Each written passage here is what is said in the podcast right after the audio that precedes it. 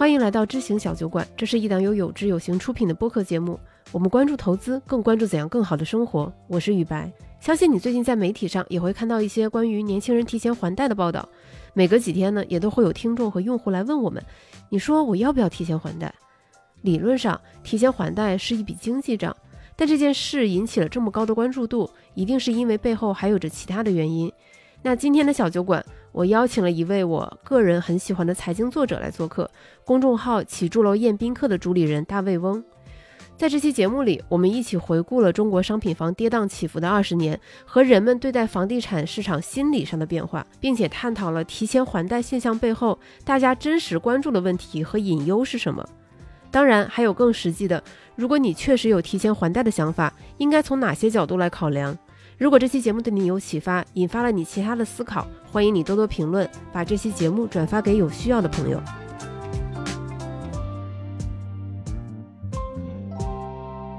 当时你是怎么想到起名叫“起朱楼宴宾客”的？因为我当时的这个主旨就是。分享大时代嘛，其实任何一个大时代都是就是《红楼梦》的这这个逻辑嘛。其实你刚才也讲了，你做公众号的这四年，你各个领域其实都囊括了，有商业，有国际政治，有宏观，有公司。包括我们录这期节目之前，我在想说我怎么介绍你，我发现我很难用一句话介绍清楚，这是一个什么号？还是偏泛财经吧。因为我也不是一个很专业的商业观察者或者什么，所以就算我去写公司、写商业，我也会非比较注意去从资本市场的投资者的视角去写这个事儿。联系你的时候，我我会意识到说你在之前的公众号里，其实你写了很多类型的文章，但你很少自我暴露，我都不知道你是男是女，关注你这么多年，知道我做播客，对对对对。然后后来我才知道说，原来你一直是在金融行业，因为在金融机构就会相对比较。敏感一点嘛？就今天请大卫过来，我们聊这个 LPR，今年算是下降了三次。对。然后以及很多用户他其实会偷偷来问我们说，我要不要提前还贷？我们也有用户他会把自己家里的情况整理了发给我们。我们这一次节目更多的是我们展现这个问题的各个层面、各种现象以及大家背后的各个心理。对，我觉得更多的是引发一些思考吧，或者说给大家提供一些。呃，思考的依据，然后最终的结论，包括像投资资这件事情、理财，再到刚才说的这个提前还贷这种行为，最终是每个人因为他的种种的个人的原因，然后目前所处的这个时间的这个节点来做出的一个决定。是的，因为你想换做三年前。这个话题可能没有人会想要去讨论。最近其实不光，我觉得不光是可能在咱们这个后台，包括一些媒体，其实也也在关注这个话题。是的，因为我们也能看到像人物这样的权威的媒体，他会报道一些相应的故事。对这些年轻人，大家为什么会考虑提前还贷，以及他们是怎么提前还贷的？是的，是的。那天看到那篇文章，我还挺有感触的。他其实从各个侧面，虽然写的都是一个一个故事、个体故事、个体的人，但他代表他背后其实代表了一系列的这个大家的。一些想法的变化，就像你说的，跟三年前、跟十年前、跟我刚毕业的时候、刚毕业哦不，或者说我买房的时候的这种，大家的心理其实都产生了非常大的一个变化。对，就是我，如果我们纵观过去可能二十年，嗯，大家其实整个中国人，呃，所有中国人对于房贷的观念确实是转了好几道弯儿。是的，其实首先中国的商品房整个市场也就差不多正好二十年啊，到现在是一个二十年的轮回嘛。从起步到现在，这里也是个起朱楼宴宾客 的过程，对。然后，呃，所以对于房贷的认识，我觉得从最早一定都是偏全款，能少贷就少贷一点。然后到后来，有一部分突然有一部分人突然意识到，哎，其实这个东西是给自己随着这个房价的上涨，就给自己一个能够尽快上车、尽快买房的一个。等于是一个好的一个激励因素吧，啊，就如果没有这样的贷款，你可能买不起这样的房子。然后慢慢的意识到这个东西的好处，再到前几年，其实进入到一个我感觉其实是偏癫狂的一个状态，就是所有人都试图呃能多贷点多贷点。是的，对，包括我的同事们，就是我当时就。劝他们，当我听说他一个月就作为一个刚毕业没两年的同学，一个月的还贷要达到两三万、三四万的时候，我都非常的惊讶。我说：“那你工资？因为我给他开工资，我知道他工资是多少。”我说：“你不够啊。”他说那家里帮着一起家家里还帮着还对，帮家里帮着一起还。也有也有因素，是因为一线城市确实房价太太高了，就是你想在北京、上海这个地方买房，起步价就这个地方，所以必须得贷。但整体来说，家长也不会想着，哎，我帮你这个多付点首付啊、想的都是我给你付一个最低的这个这个额度，剩下的就变成贷款，我们来慢慢还。然后直到又到今年，又到最近的，我觉得也就是从去年开始。对，去年开始，今年进入一个高潮期，就是说开始考虑是不是提前还贷，然后包括我在买房的时候少贷一点贷款等等的这些考虑开始增加。这个周期其实在海外已经走过好几轮了，以零八年为一个分界点。为这个呃金融危机为一个分界点，其实在这个之前，美国人也曾经经历过一波，就是零，他们是零首付啊、呃就根本就不用不用首付，我就是纯贷款，就是能买尽买。呃，对对对，就是银行也会非常乐意为一些，就是他会把这个贷款的人群，其实中国现在银行都还没有下沉到那么低的一个状态，美国是。就简直就是任何人，你只要走进银行就可以申请到这个这个房屋的贷款。在零五、零六、零七年的时候，因为当时它可以再把它包装成次贷，包装成一些证券化的东西，就银行可以把它包装再卖出去，所以对银行来说，它也不承担很多风险。然后到零八年为一个节点，很多人还不起还不起房贷，然后破产，然后突然这个整个信贷崩塌，对吧？然后开始大家重新进入到一个存款时代，或者说少贷款的时代，然后到现在又开始。美国人买房也买的很凶，，对，是很凶的，而且因为在这一轮加息周期之前，其实利率真的很低，中国人看起来都特别眼眼馋。眼馋。对，不管是香港，因为香港是跟着美国的这个利率走的嘛，就是你去贷房贷的那个利率百分之一点多、二点多，在中国人看起来都特别的低，所以又进入到一个加杠杆的一个一个周期。其实欧美就是每隔个十几二十年就会，就是和金融周期基本上是同步的一个贷款的周期。中国现在只是在商品房，就是进入商品房时代以来，迎来了第一个周期的拐点而已。其实前面也有过低谷，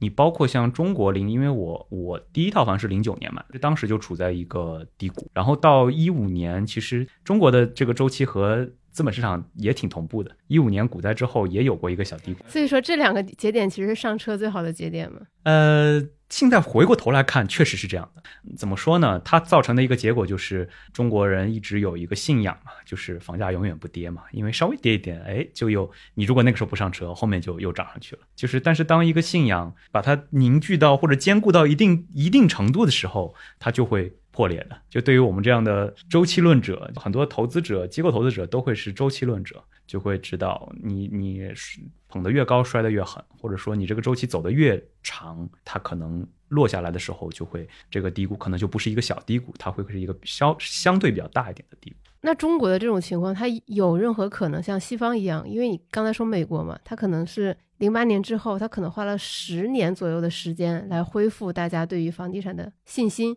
对，我觉得中国呃，从过往如果看过往二十年，其实不是这么一个模式。就中国因为有非常强大的政府，然后它是以银行作为信贷的核心的，它跟美国以资本市场、以股市作为信贷核心是不一样的。银行最好的最大的好处，它的动员能力特别强，包括人民银行，包括政府对它的把控力很强，所以它可以快速的扭转，通过对信贷的精准的释放，或者说对于一些行业的精准扶持，来实现尽量的抹平周期这么一个感觉。就至少在中国的过去这么多年都是比较有效的。对，都是比较有效的。那未来会不会有效？嗯，咱现在不知道，这个只有走一步看一步。但是整体来说，一定会比欧美的这个波动要要小。其实我觉得跟中国更好相比的，其实大家可以多看日本。虽然说、嗯、大家觉得日本有失落的二十年，去过我不知道你去过，我没去过，没去过是吧？其实你去日本就发现，哎，好像跟书上形容的不一样嘛，大家过得很开心嘛。这个特别是这个普通人，其实都都挺好的。日本因为也是一个以银行为为核心的一个信贷结构，所以它它的作用是把周期拉拉平拉长，相当于欧美是用加速出清，就它高的时候也会甩得很高，但是下的时候也会下得很快，它用加速出清的方式解决这个周期的问题。那以中日为代表的这种银行信贷的这种体系，其实是拉长，因为银行可以把很多不良贷款或者把一些不好的东西藏起来，慢慢消化，慢慢消化，它不会像资本市场一样暴露在所有人的面前。所以，其实我觉得周期是会拉长的。OK，对，我们再回到我们刚才说的主题，就是提前还贷嘛。就提前还贷，它理论上它其实是一个你在还贷整个过程中你可以有的一个选择，但是现在变成了一个话题。呃，这个原因其实也是因为像我们刚刚说，前几年没有人考虑过这个事情，甚至有人考虑会被别人驳斥，但是现在变成了一个话题。就是大家背后的原因和担忧是什么呢？我觉得，我觉得几个方面吧。就就我判断来说，应该是有几个方面。当然，回头可以补充啊。这个，我觉得你你作为年轻人的代表，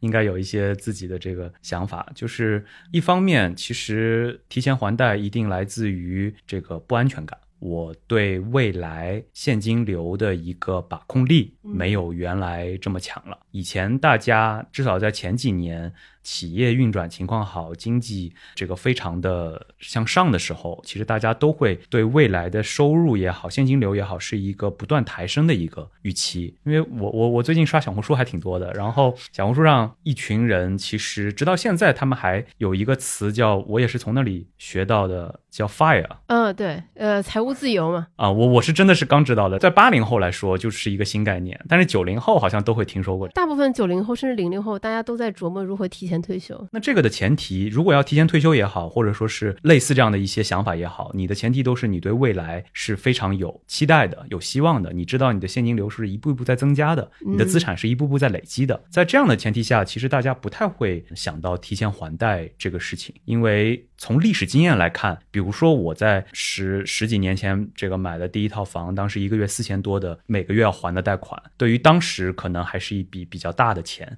但是放在现在可能已经。不是那么大的一笔钱了，因为这个背后就是整个通胀的效应嘛，就是通胀是一定存在的。所以呢，呃，如果你的未来的对自己的现金流，就前几年，呃，每次说到为什么不要提前还贷。大部分给你的这个劝告的理由也是说，哎，你现在还的这个贷款，其实过几年你会你再回头看，其实会越来越缩小。它是你对抗通胀的一个利器。对，当时的说法是你的贷款是对抗通胀的通胀的一个利器。对，但这个的前提条件是你自己本身的收入也在随着通胀。或者说，随着这个经济，随着你个人发展、职业生涯的进步而而而上升。但现在，如果大家的这个就是从前两年开始，这个大厂裁员啊，然后包括呃一些这种行业的负面，对，找就业相对比较困难，再就业的困难，然后四四这个叫什么三十五岁之后失业的这个对被被这个社会抛弃等等的这些焦虑情绪越来越严重之后，大家对于未来这个不安全感上升了。这个时候，他要考虑的就开始转向，就说：那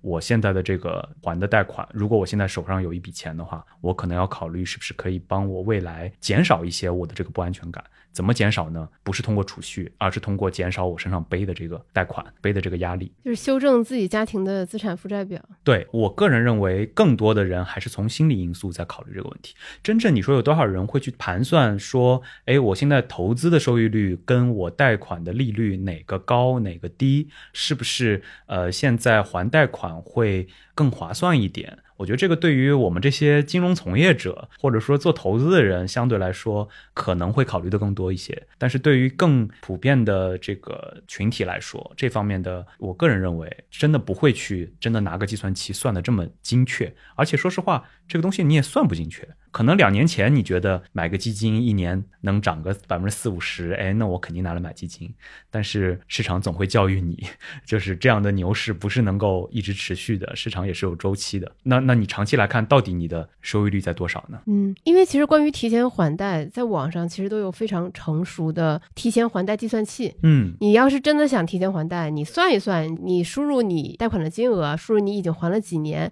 再输入你准备拿多少钱出来。提前还贷，他能把所有的都给你算得很清楚，你省了多少利息。如果只是一个简单的计算题，其实大家都不需要在后台偷偷来问我们，就一定是因为这件事背后有很多牵扯到心理和自己一些未来人生决策的一些因素，所以大家会这么的不确定。它是一个非常复杂的考虑。举个例子来说，这两天比较火，这 LPR 降了，对吧？对，那可能不会立即体现在你的房贷里面，因为大部分人的这个房贷的呃条款其实写的都是一年一条。对，就可能明年一月一日对，明年一月一日才会生效。但是随着媒体的这样的狂轰滥炸，你就会觉得，哎，好像我的房贷利率会比原来低一些了。那我还要不要提前还贷？就是都会成为新的考量因素的一部分，而且从从从这个怎么说利率的周期来看，它确实处在一个一直在往下的一个周期。对，我觉得大家的反应是这样的：一部分是觉得说，我算了一下，我每个月可能只能少还几十块钱或者一百多块钱。对。这算什么？没有什么用啊！是的，是的。鸡肋。还有一类人是说，哎，现在降了，那接下来半年是不是还会再降呢？嗯，对，我们再等一等，再等等看。对，我觉得从国家的政策导向来说，往下降是一个大趋势，大趋势。因为目前中国的整个利率水平在全世界还是相对比较高的，特别是在跟我们同等经济发展水平，包括通胀水平的国国家里边，算是比较高的。所以呢，我觉得降低 LPR 是一个大的一个走势。然后在这个之下，你你包括你刚才说到的这个每个月少几十块钱，然后就会有人给你算说，哎，你别看每个月只少几十块钱，你乘以十二再乘以三十，你三十年整个的还款期能少多少钱？一算下来，哎，还真不真不老少，省几万块钱。对，可能能，可能可以省几万，或者是那你这是一次降 LPR，如果三次叠加呢，五次叠加呢，对吧？所以就是如果你纯粹从一个计算公式来试图推导我到底应不应该提前还贷，其实是一个非常困难的事儿，更多的还是。应该是从目前就是所处的一个包括生活、包括工作的一个状况，包括你未来对于资金的一个呃利用的规划，整体考虑这个问题，就是该不该去做出这么一个决策，因为它某种程度上也是投资的一种，就是提前还贷其实就是投资的一种。是对，那其实我们可以接下来盘一下，究竟有哪些因素需要我们的考量，在讨论提前还贷这件事情上，那首当其冲的肯定是对财务上的影响。就像刚才我们说，它可能占你每个月的现金流的多少，这个是最直观的。你一个月的工资可能本来也没多少，如果一多半都要去还房贷，那你本来的压力就很大。再加上现在可能你的理财理财收益确实不是特别高嘛，那那可能这一部分人可能就会非常认真的在考虑要不要提前还贷。对。所以从财务这个角度呢，我觉得又可以拆成两个方面，一个是你既然要提前还贷，你肯定是有一笔提前还贷的资金嘛。哦，这这里我要插一句，当我在我们小酒馆的听友群问大家说对这个话题感不感兴趣的时候，顿时有十个人回答说这些人好有钱啊，他们都有钱提前还贷，他们哪里来的钱？对的，我看到很多，包括人物那篇文章底下的这个最高赞的也是这么一类似太太还是太有钱了。对对对对对，所以呃，但。这笔资金，很多人，比如说有的是自己辛辛苦苦攒下来，可能之前是做一些理财啊，或者是这个买基金啊等等的钱。就你每个月总有一点盈余嘛。对。以前你可能是定投基金，现在你就想说，哎，我是继续定投，我还是说去还贷？是的，是的。然后有一些可能也也是，比如说一笔年终奖啊，或者是这个父母可以给一笔钱去支持这个事儿，其实都有。就是我觉得又可以拆成，就是从如果从财务的角度考虑，提前还贷的资金该怎么用，然后再加上呃，如果提前还贷了，对你未来的每个月的现金流会有什么影响？这两方面去考虑这个问题。那对于资金这块的考虑，其实很简单，就是这笔钱如果你不拿来提前还贷，你拿来做什么？它的就是实实在在的考虑它的收益率是不是可以。比较高。如果放在早些年，余额宝一个月呃，这个年年化利率都是百分之六的时候，对，大家肯定是放我放余额宝嘛，对不对？那个时候我记得一应该是一三一三一四年吧。其实当时货币基金就余额宝，其实背后就是货币基金嘛。是的，货币基金的收益率还很高的时候，其实也不会有太多人考虑这个提前还贷的问题。是的，因为你都是倒挂的嘛，你的存款利率比贷款利率还高。其实当然回过头来看，那是一个非常不正常的一个状态。如果你的存款利率比贷款利率高，请问银行对赚什么钱？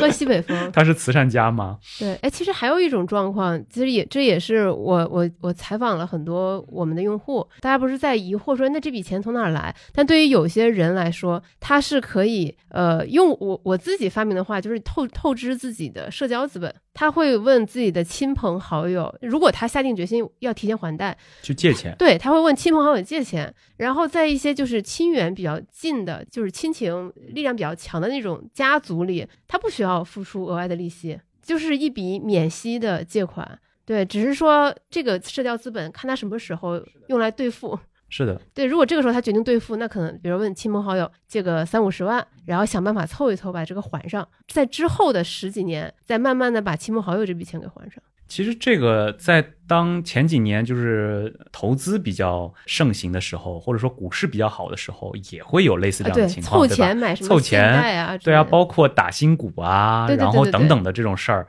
经常是家族 N 个人一起上。对我也干过。啊，这个你也干过这个，因为当年一一四一五年的时候的打新股是需要冻结资金的，就是嗯它需要呃你你去申购之后，你全额需要冻在那里，然后如果打中了，那笔钱就会变成新股；如果没有打中，钱再退给你。所以你的资金越大就越好。所以当时很多朋友会把钱汇聚在一起，然后呢，大家一起去做这个事情，其实都是类似的，就是跟你说的这个，现在大家一起凑找找亲朋好友凑些钱来先提前还贷，都是一五年，我印象最深的就是我一个记者同行，他说他在帮他的亲朋好友理财，然后买了中国中车。这跟零七年买中国石油是一个概念。对对对对对，他当时说就是南北车嘛，那个时候在上面赚了很多，就是等他那个时候停牌嘛，然后等他重新，嗯，这都是对惨痛的回忆。现在回想起来，可能都是一些惨痛的回忆。但整体来说，就是其实，在财务上面，如果在拆成提前还贷的资金这个角度的话，要考虑的问题就是你现在的投资收益率跟你的贷款利率之间的一个孰大孰小的一个关系。是的，那这两年，其实首先像货币基金也好，银行理财也好，显然收益率都在大幅的下降。这个背后的原因比较复杂，我们这期就不多说了，还是跟整个利率的水平有关。所以，当这些下降的时候，其实一九二零年，包括到二一年，可能大家还没有很深的体会，是因为当时基金市场很好，对可，能很多人就选择，哎，那我不买理财了，我其实买点基金，其实一年下来赚的比我理财多多了，也没有关系。但是呢，到今年好像基金的表现也没有那么稳定了，对吧？这个市场跌宕起伏，今年大家突然觉得说买啥好像都赚不到钱，都赚不到钱。但是这个我觉得是，就是从投资者的角度，是一定会遇到这样的时候的。就是周期论者，对周期论者，所以周期论者的一个结论，最终的结论就是做资产配置，就是你应该持有一篮子的资产，然后做一个此消彼长，然后呢，呃，通过一定的配置取得一个长期来看相对比较还还不错的一个收益。这应该应该也也跟这个有知有行的这个其实跟我们投资理念是一致的，就是我们一直跟大家说分散投资、资产配置，对的，这个我觉得会是一个未来的大趋势，但是能够实现这个大家对这个的认知的前提是这个市面上不再出现，不管是类似 P to P 也好，还是前两年那么高的余额宝也好，这个收益率又高，流动性还不错，只要这样的产品还还存在在市面上，就不太可能大家能够意识到资产配置的重要性。对于不少投资者来说，也是踩过坑后才知道，原来看起来特别棒的 P to P 其实风险很大，还有那些年余额宝的高收益，其实也是不可持续的。所以到现在为止，当这些投资的品种都已经不复存在的时候，这时候提前还贷就会浮现出来，成为好像是一个更好的投资品种。就单纯从财务上考虑，嗯，但这里我其实想多加一种投资品种啊。就今天，因为我们也不是讨论到底现在该买什么的问题，对对，我们不是在给大家做决策，对，所以呢，也也也不去说现在是不是投资收益就一定会比这个贷款利率要低，所以你你你就应该怎么怎么样。但是举个例子来说，也有朋友来问我说，那我现在应该去进一步深造，还是提前还贷？就是我有了一笔钱之后，那我可以去读个研究生或者读个 MBA，对或者是去考一门课程，呃等等的这样的一些因素考虑。这我们这里说的深造，更多的是你已经工作了之后的一深造。是的，是的，因为否则的话，你应该也不会考虑提前还贷的问题。那可能本科生父母就已经给你买好了房子了。那这叫人生赢家，这种也就也就不用太考虑我们今天焦虑的这个问题了。所以这个在我们投资人、机构投资者或者说是金融行业，会把它叫做人力资本，人力资本。对，人力资本其实对于年轻人来说是非常非常重要的一个资本。所以呢，其实对这方面的投入，你很难量化的估算出一个收益率，但整体来说，它的效率是很高的。就是从长远来看，对于你未来的职业生涯的这个好处是很大的。只要你想清楚了，自己要上的这门课也好，要考的这个学位也好，是真的有有价值的。那么我一向对于这类朋友会鼓励说，那提前还贷只是解决了你一时的这个这个财务压力，但从开源节流这两个角度出发，开源无论如何，特别是对于年轻人，还是一个更重要的。而就是投入到自己身上，对，投入到人力资本上，其实是比较划算的一其实是。开源一个很是未来开源的一个很重要的事情。它可能不是说立刻能够产生效果，但它的潜在投资收益率是非常高的。所以对于这一类的这个考量，我认为我也姑且把它算在财务这个这个领域吧。对，呃，其实我们小酒馆前段时间我们介绍了一本欧美新书，叫《Just Keep Buying》，嗯然后我们有讲它核心的一个观点，就是你在从年轻到年长的这个过程，对，其实是你不断的在将你的人力资本置换成金融资本或者叫资产的这样一个过程。是的，你就要评估这个转换率，以及你转换了之后，这个你获得的这个东西，它未来有没有增值的可能？就即便你现在提前还贷置换成了房产，假设你其实你内心可能大致有个谱，可能这个房子未来也许不会太太涨了，尤其在我们这个房住不炒的背景下，那可能提升你的人力资本，它可能未来的转化率会更高。是的，这个其实是 CFA 三级一个很重要的话题。对，到 CFA 三级的时候，其实就不是在学一些基础课了，它其实最重要的是给人做财富规划师。作为特许分析金融分析师的最后一环，是你能够帮助一个，它有大量的就有点像那种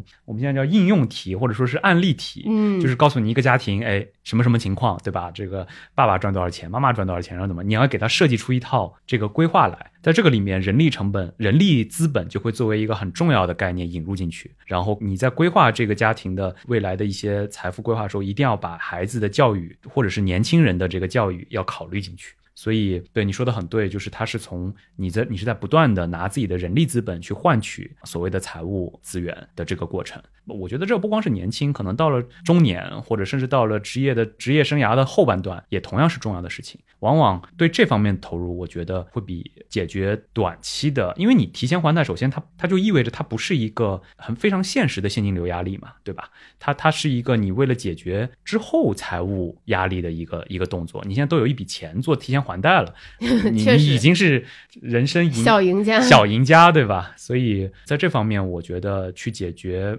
就个人人力资本的这个问题会更重要一些。所以我觉得这个是在财务这个大因素底下的，就是针对提前还贷的这部分资金的一个一个考量。换句话说，就是随着现在比如说 LPR 在下降，贷款利率在往下走，那这个时候确实天平可能是在慢慢的有一些平衡。对吧？原来我们的贷款利率，我看了一下，我现在贷款利率基本上是到五点几。那五点几的话，其实你现在想拿到一个五点非常稳定，一年五点几的理财产品，首先是几乎不可能的。可能你如果是就长期来看，会肯定还是可以的、长期是，但是你现在在银行买理财，你是买不到这个利率的。而且现在也没有刚兑了。啊，对啊，也没有刚兑了，它的风险就是，如果你他告诉你所谓的预期收益率在什么六到十期间，那那那这很危险，这首先这说明它背后肯定有股权投股票，是所以它一定只是一个预期收益率，而不是一个确保的收益率。就是未来在银行理财也好，或者是一些别的形式的投资产品，都会把波动跟这个，就是他把会把最大回撤也放在放在他的这个产品介绍里面。这时候你就知道，哦，不是意味着我在一年后就能拿回本金加上百分之六的收益，绝对不是这样，中间存在一个很大的一个不确定性。所以在这样的时候，你就可以把贷款当做是一个五点几的一个一个一个投资产品。就如果你要提前还贷的话，嗯，那这个时候确实，它至少在现阶段是一个很有吸引力的，想让你去购它的一个东西。就单纯从财务这个角度考虑啊，我觉得这个视角很有趣，把它当成一个固定的、一定有五点几的这么一个理财产品。是的，你你相当于你今天还贷了十万块钱，你在一年后相当于他给你赚回了五点几的收益，因为你少还了这么多利息嘛。对，所以这这个也是一种我觉得非常值得考虑的一个视角。其实某某些程度上，大家可能没有把它这么清晰的定义出来，但在大家做提前还贷这个决策的时候，一定模糊的印在了你的脑子里，说，哎，好像现在贷款利率好高啊，我想把它还掉。这个这个背后的含义其实就是我现在找不到比它更高的投资产品了，所以我是不是考虑把它还掉？就是这是一个考虑。那再说你刚才说的第二个，就是财务这个领域的第二个因就是现金流。对我未来现金流的一个一个影响来看的话，这个就是其实我觉得怎么说也取决于两个方向。如果你现在还是一个工资或者说你的收入的增长非常的稳定，或者是有一个很相对比较美好的未来的话，你可能。不太会在意这个事情，因为提前还贷意味着你身上有贷款，有贷款就意味着你现在每个月其实都在考虑这个贷款现金流对你的实际现金流的一个影响。那如果你收入还在往上走，其实这个影响只会越来越小，那你的压力只会越来越小。理论上说，它是不会有太大的这个这个衡量了。那么，除非一个考虑就是你你你在人生的某个重大阶段，比如说你要生娃了，你要有呃一些这个。第二，呃，下一代的一些考虑了，那它会给你的现金流增加非常大的一部分，非常大的一部分。这个时候，你就要重新衡量，哎，我的贷款现金流会不会影响到我的整体的收入现金流？但整体来说，就是如果你的收入还是在增长，你往往不会太，至少在财务角度，你不会太考虑到这个的影响。是不是有一个相对比较健康的比例？比如说，你每个月还的房贷最好不要超过到手收入的可能百分之三十五。一般来说是三分之一以下，三分之一以下，对，是比较合适的一个范范畴。但是我现在认识的很多呃年轻同事，可能都超过了这个范畴。就这个其实还挺有意思，就是在我当当年买房的时候，有一个逻辑，就是我与其租房，我不如买房。就是我租房的也要付出房租，对吧？如果这个房租跟我的还款的现金流差不多的话，那我为什么不买一套房，然后把这个当做贷款的一个支出？因为没有钱付首付呀。对，这是一个原因。第二个原，第二个是在现在为什么没有人很多说？因为你的房租跟你的还贷现金流往往不成比例。你你租一个房，你可能几千块钱就可以解决，一个月可能要还两三万。对，就是你如果正常在一线城市买房，可能都是一万步起跳；如果在低线城市，可能还可以。几千，但问题是你在低线城市，你租房的成本也会比较低。对，但是整体来说，这个依然是应该被纳入，这是在你在买房时候的一个考虑范围之内，就是你房租的这个现金流的一个一个压力。但说回来，就是对于未来的从这个角度来考虑呢，其实我记得现在提前还贷也有两种方式，一个是缩短还款年限，对，一个是降低每期的这个还款的这个金额。其实就我个人来说，我会比较倾向于，如果一定要提前还贷的话。应该是去降低每一期的金额，而不是去缩短年限。因为我记得我看过一篇研究报告，就是截止到现在为止，真正因为现在距离这个商业房的这个三十年也也也有三十年的二十年到三十年这么一个周期，真正把钱还清的，而不是提前结束的，非常非常比例低于百分之十。绝大部分时候，你还是会在，比如说你还了十年或者十五年的时候，因为你要换房，或者因为各种原因，你会选择把这套房的还房贷全部还掉。所以提前还，缩短年限，看起来好像，哎，我好像不用再为银行打工三十年了，我只用为他打工二十年了。但是对你的，首先对你的现在没有没有什么本质上的影响。其次，其实到二十年后，你可能已经肯定已经把这个贷款还清了。最后缩短那十年意义不大。对，同样是减少那部分利息额，不如让拿它来减轻你每个月的这个目前的一个负担，对你来说更有效。因为这个在金融里面有个概念叫折现率嘛。就是你未来的一个满足，如果你你要返回到现在，都要去乘以一个折现率的，其实它会缩小很多。最好的就是在当期有一个满足感，这个这个满足感是百分之百的。然后你越往后推，就会要乘以一个更大的一个折现率的一个比例。对，其实这个也可以稍微引申一下，就很多人在买房的时候会纠结是等额本息还是等额本金，就他们会说，你看你。是选等额本金的时候，你想你越还越少，等你到了二十年的时候，你只要还很少很少的钱了。你等额本息多不好啊！等额本息其实你要付出可能更多的利息利息会多很多。对，但是如果你考虑到折现率这个概念的话，其实确实是等额本息会好一点，就你每个月还固定的金额。嗯，这个到说到等额本息和等额本金，我倒觉得完全取决于你的负担和压力。就我个人而言，我会比较喜欢选择等额本金。呃，就是越还越少，越还会越少，因为第一，它确实减少了利息的总额。其次，是因为我在最开始它最多的时候的这个还款的金额也没有达到，就是给我造成很大压力的一个地步的话，就在这样的一个财务的计算下，我会觉得等额本金是一个合适的方式。而且另外一个从心理上来讲，每个月还的比上个月哪怕至少十块钱，也会快乐一点，你会很快乐的。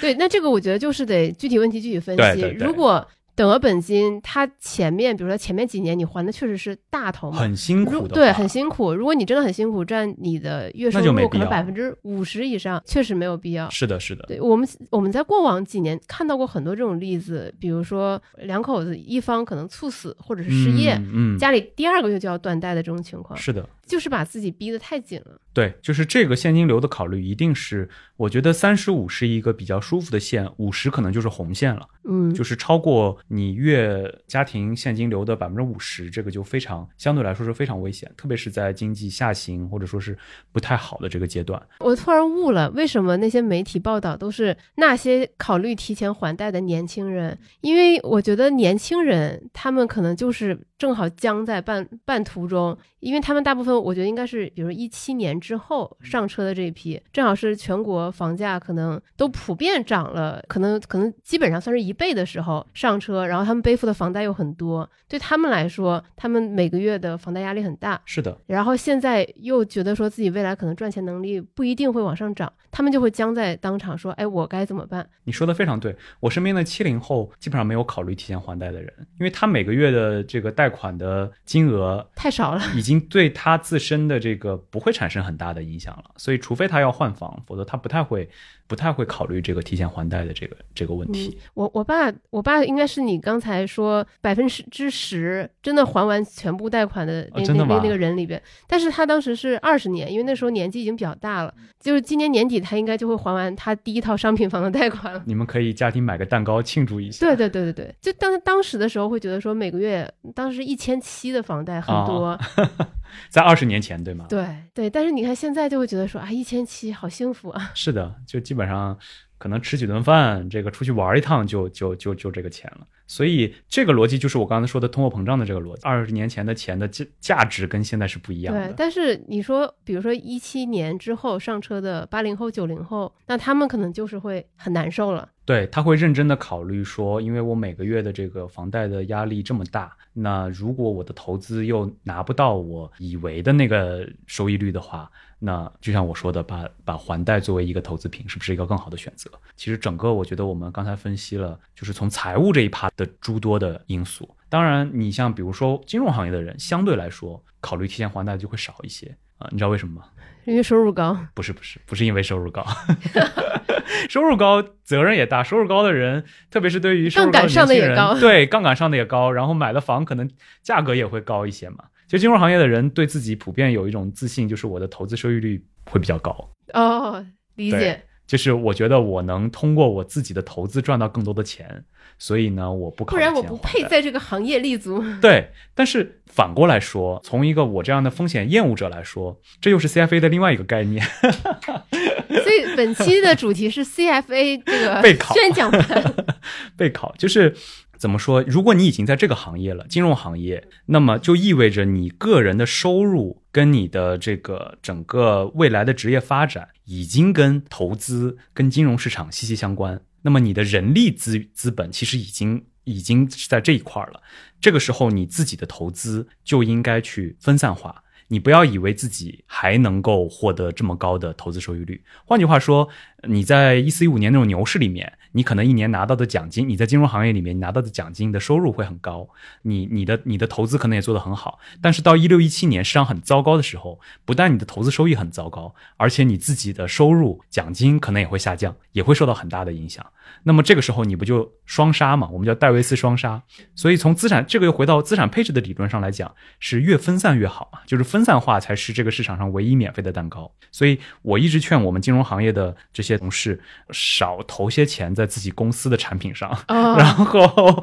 少买一些跟你的职业直接挂钩的这些要找一些相关性比较弱的。相关性比较弱的，然后呢偏固定收益类的，或者是比较稳的东西，反而是这种公务员啊、教师啊，或者是一些自身的收益收入非常稳定的这种嗯，群体，他应该多去投资这个高风险的产品，因为它自身的这个是一个分散。我我以为你会告诉我说，你会给后辈们的建议是去找教师啊、公务员啊这样的另一半。这也是非常对的。其实这个是真实存在的，就是我认识的体制内的朋友，呃，往往都拥有一个在金融行业或者是互联网行业的另一半。就这个是从一个家庭的资源分配来说，是一个比较合理的一个组合。那对于个人来说，其实就是你自己的投资和你的人力资本应该分在两个不同的领域里面去考虑。理解了。那其实除了财务方面，我觉得大家考虑提前还贷很重要的，其实是在心理上。其实很多时候环境的变化可能没有到那么大，但是对人心理的造成的影响是非常非常大的。是的，特别是在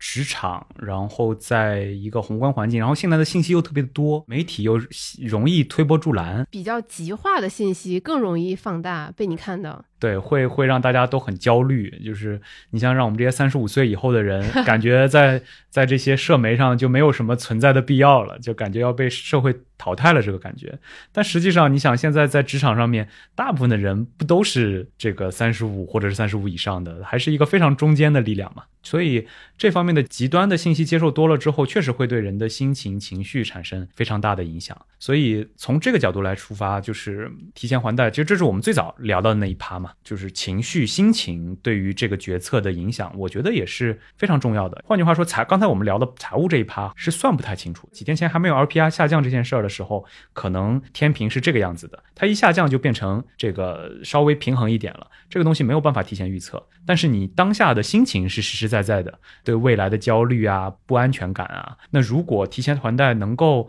某种程度上缓解你的这种焦虑，焦虑的话，它可能是你现在应该去认真思考的一个一个问题。嗯，因为因为其实现在，尤其是这种社交媒体时代，大家的这种信息茧房都非常的严重。对你往往是跟一些和你有同样经历或者是思考同样事情的人在一起。当你很焦虑提前还贷的时候，你会发现，哎，你身边的朋友都在焦虑这个事情，然后就焦虑加倍。对，然后你再 打开小红书，可能抖音，然后都给你推提前还贷相关的信息。是的，你就想说，完蛋了，房市要崩，我必须提前还贷。但如果你跳出你的这个比较小的朋友圈，你去看一下其他不同的声音，可能对有些人来说就是没有什么影响。对，还有一个关于这一点，我觉得很重要的就是不要把手上的全部的钱拿来提前还贷。这个其实跟你做投资是一样的，不要把钱都放在同一个投资品里面。对，给自己留好足够的现金储备，其实对于这个时这个时代，比起你提前还贷可能会更重要。一般。嗯，就是这种教科书上会说，你要留足这个三到六个月的这个储备金，能够保证你每日常开支，然后剩下的再去做什么什么样的投资的资产配置。那么，我个人会建议，如果是在这种经济相对来说比较低迷的这种阶段的话，把这个期限尽量再放长一点，放到六到十二个月，或者是更长一些。那么有了这样的一个现金储备之后，剩下的钱你再去考虑，我是投资啊，还是提前还贷啊，还是什么？这样的话，让你不会受到短期一些情绪波动，或者就像你刚才说的这种信息茧房造成的突发的这种焦虑来做出的一些应激反应。就说，我发现我一下子我把手上的这个现金储备全都提前还贷了。那如果接下来真的，嗯，现金流出了问题，该怎么办？我该怎么能够正常的能够撑到我的下一份工作，或者撑到下一个现金流进来的时候？其实这个也也还挺关键的。对，像我刚才说，我们会有用户和听众比较信任我们嘛，就会把家里的情况写给我们，也希望我们帮忙分析。我就很感谢他们，因为他们是真的完全按照有志有行的，就是投资理念，他就是分好自己四笔钱嘛，就是三口之家就是留足了六个月的准备金，嗯，然后整体。一盘下来说，如果想要提前还贷，可能手里只有不到十万块钱。那对于他们房贷来说，确实有点杯水车薪，就每个月可能只会少个一百多块钱。他就意识到好像没有什么必要提前还贷。嗯，对，不要一窝蜂的，因为大家都在聊这个话题，就一定自己也要做同样的事情。还是要跟整体的家庭的配置，然后你目前的一个状况相关。然后我还是回到那个，就是我一直觉得，你就把提前还贷也作为一个投资潜在的投资品种去考虑，它只是一个无限期的，就是等于你还了，你不可能再把它给抽回来。对。那这个时候你要投入到这一笔无限期的投资品种，比如说你要买一个存款，你你买六个月的一一年的，你买一笔这个存款，你可能会，哎，反正一年后钱就回来了。但如果你要买一个三年五年的，你就会谨慎很多。那你提前还贷，相当于买了一个三十年的。对吧？因为你贷款期限你还剩三十年或者还剩二十年，那你一笔投进去，对它的利率是很高，五点几，但它锁二十年哦。如果你从这个角度去考虑这个问题，可能你就不会这么急匆匆的就把钱就还进去了。对，如果从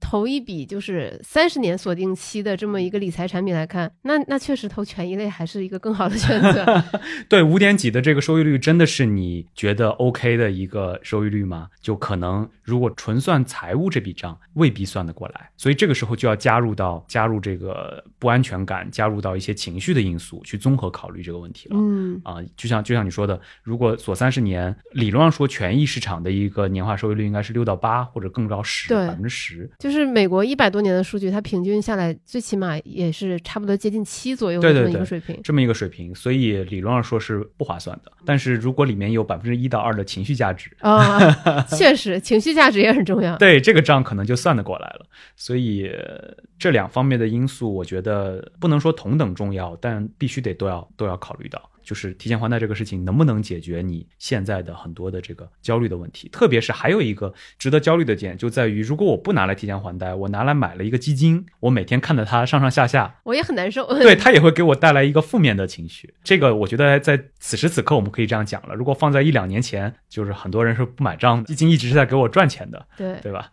呃所以如果如果从这个角度来考虑，就是两个情绪叠加起来，它的价值有没有达到这个阈值？对，就是我们刚刚说那个虚拟的投资产品嘛，它是它是增加了百分之一，还是减少了百分之一的收益？你算这个情绪账，可能最后就能得出一个相对比较清晰的答案。对我其实也认识一些朋友，他其实是反过来，就像你说加一减一的这个问题，他会觉得我背了我背了一些贷款，反而能够激励我更好的工作，更好的。更好的去向前冲，真的存在这样的，因为是所谓的背水一战嘛，这种感觉。然后在过去这么多年，也事实也证明了，越大胆的人，就是人有多大胆，地有多大？地有多大产，对吧？那个时代确实也验证了这么一个理念。特别是对于创业者、企业家等等的这些人，其实他具有这样的性格的这个特点，所以他会选择我要我要尽量的上杠杆，而不是去卸杠杆。这真是要分人分性格。是的，但是同时分人分性格的同时，也要分时代，就是现在是不是还是那一个时代啊、然后是不是还是这种加上足够多的杠杆，时代能够回回报你的这个这个时候。对我，我以前在小酒馆分享过我一个闺蜜的故事。嗯在我刚加入有志有行的时候，我跟我那个闺蜜见过一次面。她是非常非常爱买房、上杠杆的那种人，就是买了房，然后升值了，卖出去，然后这笔钱，然后再去上杠杆，可能买两套，就不断的置换房产。然后当时我就我就说，你是不是也考虑配置一点权益类的资产？就是这个房子它不可能无限制的涨下去。然后他说：“那你告诉我有什么样买什么基金能够保证我一年至少涨百分之三十？嗯如果没有的话，你凭什么不让我买房？”然后我觉得哇，这里有无懈可击，我不能给他一个 保证性的一个答案。嗯然后今年现在这个情况嘛，我我前两天又去问他，我说你有考虑提前还贷吗？他说完全没有啊。我说为什么呀？我说是因为你现金流比较充足，或者是你对未来收入预期比较乐观吗？他说对呀、我现在房贷占我的整个现金流比例不超过五分之一，我甚至还在考虑卖一套旧的房子，再买一套新的，再上更多的杠杆。嗯然后我觉得哇，真的人和人和人人的差别好大。真的好大。然后我说，那你身边的人有人在考虑提前还贷吗？他说完全没有。他说人是环境的产物，当你周围的人事物大家都没有在考虑这个话题的时候，你自己也不会担心这个事情。对，是的，就拿我自己的这个经历来分享的话，确实就是在人们都在高呼要加杠杆的时候，我是一个偏风险厌恶型的人。其实我在那些年会默默的会卸掉一些卸掉一些杠杆。其实，在十几年前，大家都还觉得我不想欠银行那么多的钱，我还是希望能够更多的这个少少背点贷贷款的时候，那个时候去选择上一些杠杆是比较合适的，就是这种逆周期的逆向投资者，对逆逆周期的感觉会会比较好。不过我我我觉得你刚才分享的这个朋友的案例很经典，然后也非常的呃有意思。它背后折射出来的一个逻辑是什么呢？是因为房子作为一种投资品，它跟基金也好、股票也好，其他的是不一样的，它的净值波动是很缓慢的。对就是它它不会让你立刻明天就能看到你基金净值涨了多少，跌，了多少它。没有一个交易所，也没有每天让你看的一个对报价表。报价表，所以呢，它能够让人比较能够长期持有，就是因为它没有这样的一个快速的涨跌机制。那么另外一方面呢，它的现这个流动性又特别的相对来说没有那么好。对你买买一套房卖一套房都是一个比较麻烦的事儿。对于很多人来说，我就持有为主了，然后正好又赶上中国的房地产黄金三十年，是的，所以就给人的一个感觉就是，我只要买了房，第一我一定能够赚，第二就是长期持有，年化收益率非常的高，但是它没有考虑到的一个问题，就是因为它的流动性实在是太差了，你看到的价格未必是你真正能够实现的价格。这个在资本市场上叫做流动性折价。嗯，为什么港股比 A 股往往股票价格要低一些？同一只股票，就是因为港股的流动性差。那你想卖出一个股票，当然对于我们这样的散户来说还是很容易的，但对于这些大户机构投资就没有这么容易，所以它必须要有一个流动性的折价。对房子来说，其实也一定要考虑这个流动性折价的这个。比如我现在其实，在试图出手一套房，就特别特别难。其实已经半年多，挂了很久了，挂了很久了，就一直没有能够找到这个合适的一个买家。那还是一套小户型，是一套其实按理说是流动性相对来说比较好的房，但是因为在上海。啊，那上海这个城市，对吧？大家知道上半年发生了什么，所以就会让这个房地产市场会变得非常的冷，然后流动性就会更差一些。嗯，我们前两期和三联主笔记者杨璐聊的时候，他提到过自己之前访谈过陶宏斌，一个很知名的地产人。他在二零一三年的时候出过一次名，因为他说北京四环的房价要涨到十万一平，被骂惨了。过了几年，北京四环内的房价确实涨到了十万以上。那杨璐就问他：“你当年是怎么有这个判断的？”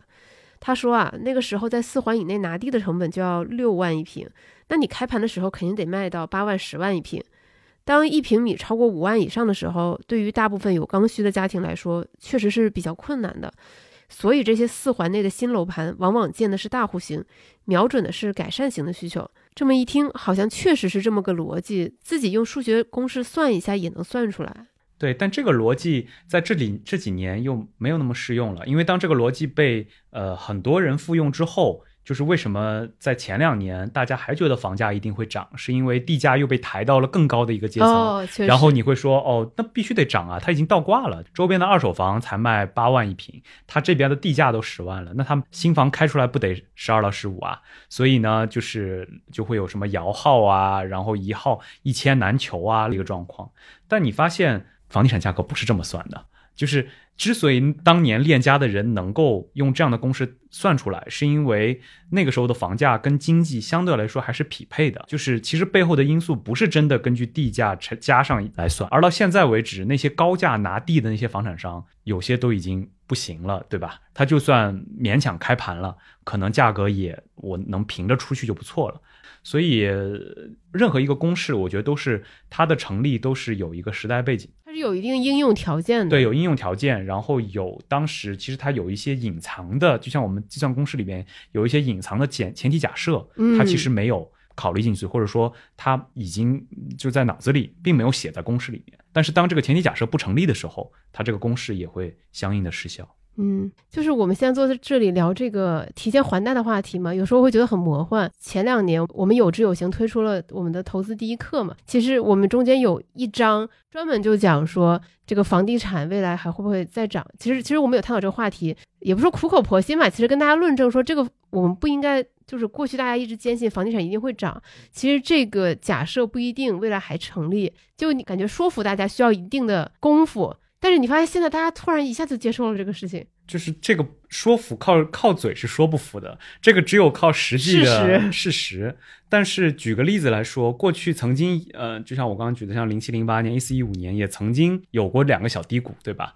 但是因为后面有迅速的房地产价格重新上涨，大家就忘记这两个小低谷，而且会强化大家的信仰，都会发现哦，那个低谷的时候买入才是最最佳的。但是，嗯，怎么说呢？就是第一，必须得靠实际活生生的现实来教育是最有效的。第二，就现在当身边的朋友问我说，现在到底还该不该买房，能不能买房的时候，我现在一向的说法就是，刚需的话就不要考虑这些，刚需只是考虑你自己的承受能力，然后在哪里买，然后买什么样的房，取决于你的承受能力，不要超出你的承受能力。但是如果是投资的话，谨慎再谨慎。对于房地产这个事情，如果你不让刚需进场的话，他永远会后悔，因为它是刚需，所以它其实是自己的一个居住需求，对吧？不管是你是为了小孩儿，还是为了自己，这个时候你你你真的不要太去关注说短期这个房价会涨会跌或者怎么样的，只考虑自己的承受能力，然后在合适的区域、合适的价格去买入你的刚需房。但是对于投资需求，其实从很多年前，可能中国的房地产市场已经不是一个很好的一个投资品种了。未来我觉得至少到现在来看，依然不是一个很好的投资品种，是一个流动性很差，未来预期年化收益率不怎么高，然后维护成本还挺高的一个。对我就是我们录之前，大卫还给我发了几个截图嘛，就是金融学者香帅他其实调研了两千多个样本嘛，来自一二三线不同的城市，然后他会发现说，其实二三线的房贷利率是远高于一线城市的，甚至很多人的也不是很多人。三线城市有百分之十以上的人，他的利率是达到百分之六的。对，这个跟我原来之所以发给你，也是因为跟我原来的一个预预期设想不太一样。我也以为一线会高。对，这个到底是什么原因造成的？可能是因为过去几年二三线城市的地产，特别是再往前推几年吧，可能非常的火热，所以导致它其实大家去。去买房的时候，而且我另外一个因素是因为二三线城市其实你呃总价相对低嘛，就你就算贷款的话，你贷的金额也会相对小一点，所以利率高一些呢，不会有那么强的一个感受力。你你在一线市场一线城市，你贷个百分之六的房贷出来，你每个月的还款压力。巨大巨大，所以呢，可能跟这个有关。对一线城市，可能零点零一的变化，你都要锱铢必较。对你每每个月的这个还款额都会变化很大，所以如果是真的是这么高，五点几六的这种贷款利率的话。就就跟我们在讲四点几五的就又不一样了，是的，它可能就是因为你你如果把贷款作为一个二十年或者三十年的一个投资产品来说，它的 duration 它的这个久期特别的长，那么每多百分之零点零一，其实它的现金价值的变化都是很大的，是的。那么这个时候你你做提前还贷的这个考虑的时候，这边的砝码可能会更重一些，就是还提前还贷的这个砝码会更重一些。嗯，我前段时间回老家嘛，我是回青岛，然后跟家人吃饭。就有有那种姨是去年在青岛买房，然后这个贷款利率就是五点四五，也是非常高的一个利率。然后前段时间他就他也就问我说，哎，他有点想提前还贷，想问这个亲朋好友借一圈钱。嗯，但是我觉得找亲朋好友借钱来提前还贷还是一个挺神奇的事情，可能就像你刚刚说的，存在一个亲情资本，然后可以在这个时候利用起来，一次性兑现。呃，就看他是免息还是不免息吧。如果是免息的话，呃，是可以考虑兑现一下。确实，我们家族从来没有息这个说法，是吧？对，他有你也有嘛，就这个资本大家都有，只是什么时候兑现而已。对，就是大家互相拆借一下。对对对，这个这个还挺有意思的。嗯，所以除了财务和心理上影响，其实还有一个，我觉得算是这两者叠加起来的影响，就是房贷它会对你很多重大的人生决策产生很。大的影响，嗯，是的，是的，这个我最近有非常深刻的体会，是因为我最近在招聘新的同事的时候，其实就会有同事说，呃，我是非常想来你这里，但是 cover 不了我的房贷，对，因为我现在的收入就是是呃是考虑到我的房贷的，那如果来你这里的话，如果我的收入不能再保持原来的这个水平，虽然你做的事情更有意思，或者说更有前景，但是因为这个是个刚刚性。的一个成本，所以我没有办法考虑这个工作。其实，居然已经也也已经开始有这样的一些因素的这个事情，包括我在网上也看到很多这种大厂毕业的同学们，当他在找工作的时候，为什么一定要拿到一定的这个薪酬包？对，其实背后也未必就是自己的骄傲，或者是 一些别的考虑，可能真的是被房贷追着赶。对，被房贷这样的刚性的东西羁绊着。所以这个对于包括你，比如说现在经济形势不好，在我们以前几轮的时候会觉得，哎，那我出去读个书吧，或者是我考虑一下这个 gap year 什么的。但是如果你背着房贷，你要做这些人生的重大决策，就会难很多，非常难。裸辞这个事情就基本上就消失在你的词典里了。对对对，所以从这个角度来说的话，提前还贷能帮你解掉一部分的枷锁，它可能也可以可以给你提供一些。别的价值，对一些可能更多选择的一个价值吧，就是你可以就少一些顾虑。对，其实这个跟那我们最早提到的 callback 下那个 fire 的这个理念其实是类似的。就是现在在网上分享自己怎么能够做到 fire，其实抛去贷款说资产都是耍流氓，对吧？对，你你这个不应该说的是总资产，应该说的是净资产，一定要把贷款的这个因素考虑进去。所以也是一样的，就是在呃，如果你未来人生可能还有一些重大决策。或者一些别的想法的时候，这个也应该被纳入到你是不是要提前还贷的这个考量之中。嗯，就之前我们在准备这期节目的时候，我我我有和我的编辑部的几个小伙伴聊嘛，他们列了一个话题，就是年年轻人买不起房。就这个沮丧感怎么办？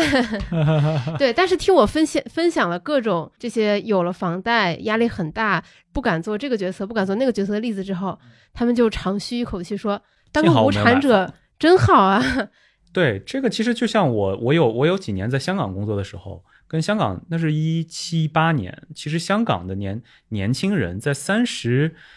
啊三十多三十五岁以前都不会考虑买房这件事情，因为对他们来说。这是不可能的一件事，就是买房这件事情是达不到的，因为在香港那个社会也没有父母这个举家帮你去买房这件事儿，一定要靠自己。所以呢，对他们来说，直到真的到了三，同样是东亚家庭，居然文化差异这么大，会有一些差异。我觉得，我觉得跟香港受到的一些西方的文化的影响也有关系，对，而且也跟本身他们的房价真的 极高，然后你就算是父母，可能也帮不了。子女什么事儿？你当时考虑过在香港买房吗？我根本就完全没有这方面的想法，因为就是太可怕了，就是一个鸽子笼一样的小房要多少多少钱。但是呢，现在转过头来看，北京、上海好像也差不多，也没有也没有便宜很多。确实，嗯，所以现在中国的年轻人，或者说大陆的这个年轻人，跟中国香港的其实开始有一些有一些类似的这个地方。呃，在比较刚工作几年的时候，我去问我的同事们，你们考不考虑买房这个事儿？很多人也说，嗯，不考虑，根本不在这个这几年的这个因素里面。对，但是他们就可以比较自由的 gap year，然后出去深造，对，然后做一些这种年轻的时候比较你体力精力比较充足可以去做的一些事情。对。但在过去十年发生的事情，就是当你快乐的度过了几年之后，回头去看，当年背着房贷这个负重前行的同龄人们，早就财富自由了，早就已经不用再为买房这件事情焦虑了。就至少在过去这么多年是这么，呃，是这么一个情况。那对于买不起房的年轻人，有有什么寄语吗？对于买不起房的年轻人的话，我觉得就是多投资自己，然后多享受生活。然后，既然已经买不起了，就不要再纠结这个事情了。但是，另外，现在我觉得到现在这个时间点上，又有一些别的选项浮现出来，就是你可以换个城市嘛，你可以换一个买房成本低一些的城市。因为就现在我去一些二线城市，甚至三线城市的感受是在拉平，就是大家的生活在。在普遍拉平，就生活质量对生活质量，其实你你能买到的东西，你能够逛的店，你能够吃的餐厅，其实都非常的类似，甚至很多二三线有更多这种有意思的。像我们生活在一线城市的人，感觉每天都是那帮连锁连锁餐厅，动不动就是一帮一样的连锁。你外外卖，你只有那些选择。所以这个其实，在二三线城市生活可能。会有了一些不同的选择，嗯啊，那么这个时候他们的如果买房成本又比较低的话，其实也是现在年轻人我觉得很多会去考虑的一个因素。对，这也是我们接下来准备做的一个选题，就是那些离开一线城市的年轻人。对，但这个对于像我们这个金融行业的人就会比较困难，因为一旦往稍微下下沉一点的城市走，其实金融行业的机会就会急剧减少，对，然后就会缩到只剩下去银行、银行门店。对，或者是一些证券公司的分公司，就是已经没有一些更多的选择了。但是对于其他其他的行业，这个我觉得是金融行业的一个弊端，就是它一定是一个马太效应，朝着一线城市聚拢。但对于更多的呃行业来说，一旦你有了别的选择，我觉得未未尝不可以考虑换一个环境。嗯，其实我们聊了提前还贷，聊了大家在看待买房这件事情，零零总总这么多事情，其实背后折射出来的根本问题。还是说，大家在这个时代觉得有非常多的不确定性，自己不知道该该怎么样应对，这样就导致提前还贷看起来好像是一个确定性相对强的一个选择。是的，是的，其实这个在投资者在金融机构投资者里面也是一样的，就是当这个投资环境变得不确定性更强的时候，大家就去选都就会选择这个现金为王，对吧？都会手上持有很多的现金，因为现金对于机构投资者来说。就是一种负债，因为你你的钱都是来自于你的客户的，他每年有一个收益率的一个需求，而你没有投出去，放在你身上就是一个呃相当于是一个零零利率的东西，就是一个负债。那跟普通人，普通人你的这个资金本身是没有收益率需求的，但如果你投向了提前还贷，其实某种程度上就是一种过冬的选择，就是一种应对不确定性的选择。我觉得都是类似的，但是这里边有一个微妙的差别，就是机构投资者拿着现金的时候，他一旦市场回暖了，他是可以把钱立刻投出去的，立刻投出去的。而如果对于普通普通人来说，如果你选择了提前还贷，你这笔钱就已经不属于你了。是的，它就已经被没有后悔药。对，几乎说可以说没有后悔药可吃。当然，呃，在金融金融市场比较发达的欧美市场，你可能可以再把房子进行再抵押或者什么的。但在中国，再抵押的这个成本，这个利率一定会比你原本的这个会高很多。至少在原来是这样。但是我觉得这几年随着金融市场的发展，也开始出现了一些变化。一些别的这种贷款，其实它的利率未必会很高，所以它的灵活性，哎，好像也没有那么。差了。那这一期节目很高兴请到大卫来做客，然后非常欢迎接下来继续来我们小酒馆探讨各种各样有趣的话题。好的，好的，我觉得呃，我们这期聊的这个话题其实跟不管是跟年轻人还是跟呃没有那么年轻的听众朋友，其实都挺相关的。然后，但是是一个怎么说？我们希望从这样一个小点切入，其实探讨的是一个在当下这个不确定的环境里边，到底该怎么做投资也好，或者说应对这种不确定性的其中一个。侧面希望能给大家一些启发吧，就像我们最早讲的，其实并不是想给一个确定性的结论，说是到底该还还是不该还。其实这个是非常呃需要自身做决策的一个事儿。我们希望就是把这个考虑因素的表给大家列出来，可能原来大家在心中是把它揉成一团的，不妨把它拆开来看，每一个细项去把它拆解下来，然后最终呃来。决定自己到底应该是不是应该做出这么一个决策来。非常完美的 ending，再次谢谢大卫。那我们这期节目到这里就结束了。如果你喜欢这期节目，欢迎你转发推荐给你的亲朋好友。如果你想分享自己对于这个话题的见解，请在留言区畅所欲言，我们一起交流。如果你有关于投资理财的困惑，或者有特别希望我们小酒馆做的话题，也欢迎你给我们写邮件。我们下一期小酒馆再见。